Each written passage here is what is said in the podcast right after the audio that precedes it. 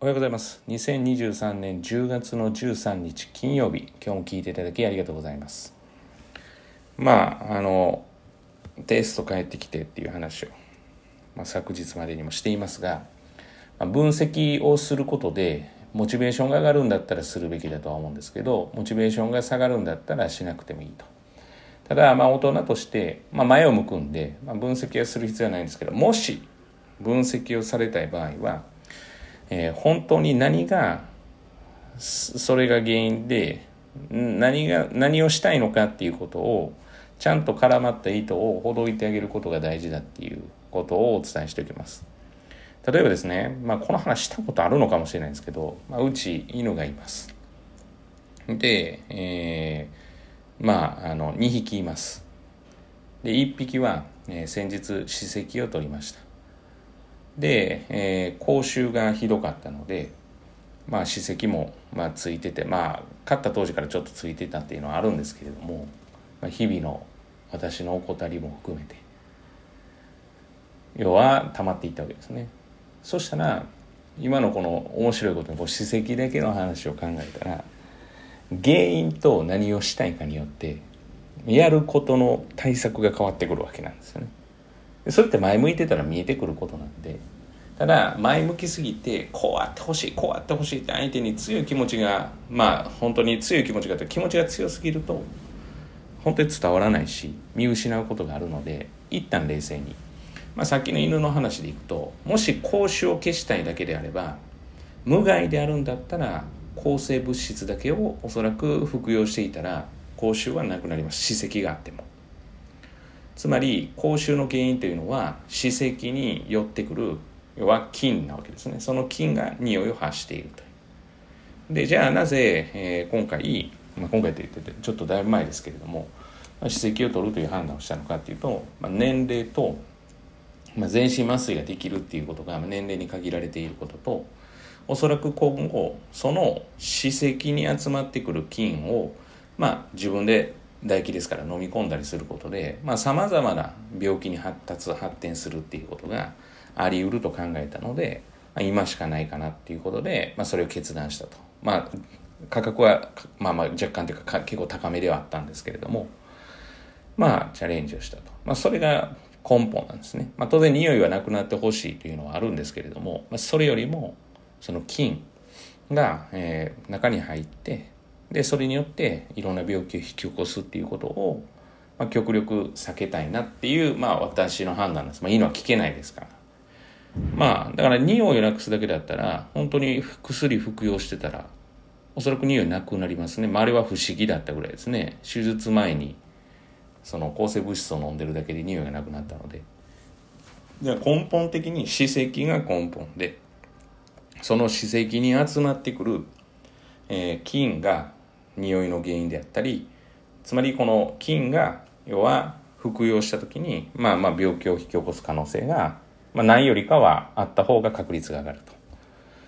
いうようなことなんですね。じゃあ根本はって歯石取らないといけないんですよ。全部を治そうと思ったら。で歯石があるからといって犬それぞれで口臭が違う理由としてはまあ口内こう、まあ、専門家じゃないんで想像の話です。けど口の中のその菌の状態が違うんですよね。例えばいる菌が違ったりまあそもそも、まあ、数が違ったりとか。だから今の話からいくと何したいのとか話になるんですよね。え口臭消したいの？それとも歯石取りたいの？何のために歯石取るのっていう話なんですよ。でそれを一個ずつ紐解いていくとえ大体ですねあの勉強の話でいくとお母さん方の悩みっていうのは大体全部自分に返ってくることが多いです、はい、要は自分の悩みであることが多いってことです、まあ、必ずそうではないですよ。で自分の悩みなんだったら、まあ、おそらく昨日も言ったかと思うんですけれども自分で解決しないといけないんですよ。それをお子さんに乗せてはダメなんです。はい。ですから紐解くことが大事。なんでそうなってんの？なんでそうなってんの？って考えたら意外になんでこんなことで悩んでたんだろうっていうこともあり得るし。まあよくあるのは我が子のためにって思ってこうやって一生懸命いつもやってたんだけれどもふと考えたらいやこれ我が子のためになってないよねって思い返されたりするんですよね。でここで昨日のアップデートが結構大事になってきてアップデートできない人は、えーそれを受け入れられないんですよね。頭で理解してても。今までの自分を否定することになるし否定じゃないんですよね。アップデートだから。今までのやってたことを否定してるわけでもなければそれは時代によって変わっていくことだから否定ではなくてその時はそれで正しかったっていうことですから。いまだに何かって言ったらその Windows98 かなんかですかね。流行った当時のパソコンで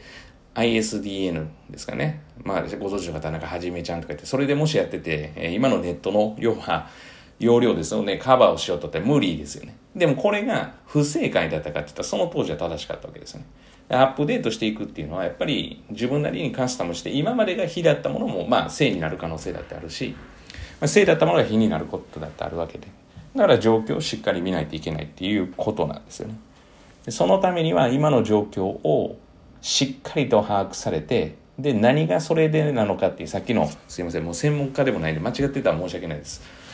私が勝手にイメージしたことで言うと、ああ、これそうだなっていう、その、まあ、犬の歯石についてですね。あちなみに今はその毎日歯磨きはしてますけど、まあ、つくもんはつくのかなって。まあ、その前も毎日歯磨きしてたんですけど、つく犬はつくみたいですね。それはやっぱ体質とかがあるみたいですね。まあ、ということで、あの、よく考えたら、実は、えー、軽やかな気持ちになる可能性がありますと。で、そこでもし気づかれたら、もうその気づかれた時点ですごいです。はい。勉強に関して。はい。私も、うん、気づいてないことたくさんあると思うんですけど、だって気づかれるっていう、大人になって気づくってなかなか難しいんで、しかも気づいて変えようっていうふうにされるってすごいことですよね。はい。すごい、あの、力と、自分の、まあ、決断とかが必要になってくるので、ぜひぜひアップデートと今の状況分析は、あの、されることをお勧めします。で、子供たちで聞いている人がいるんだったら、もう、あの、いちいち点差の分析員で前向いてやりましょうです。何点取りたいねんです。本当に。何点取りたいねんが一番最初に来ないとダメです。はい。もうこれが一番大事だと思ってやっていただければなと思います。本日は以上です。今日も聴いていただきありがとうございました。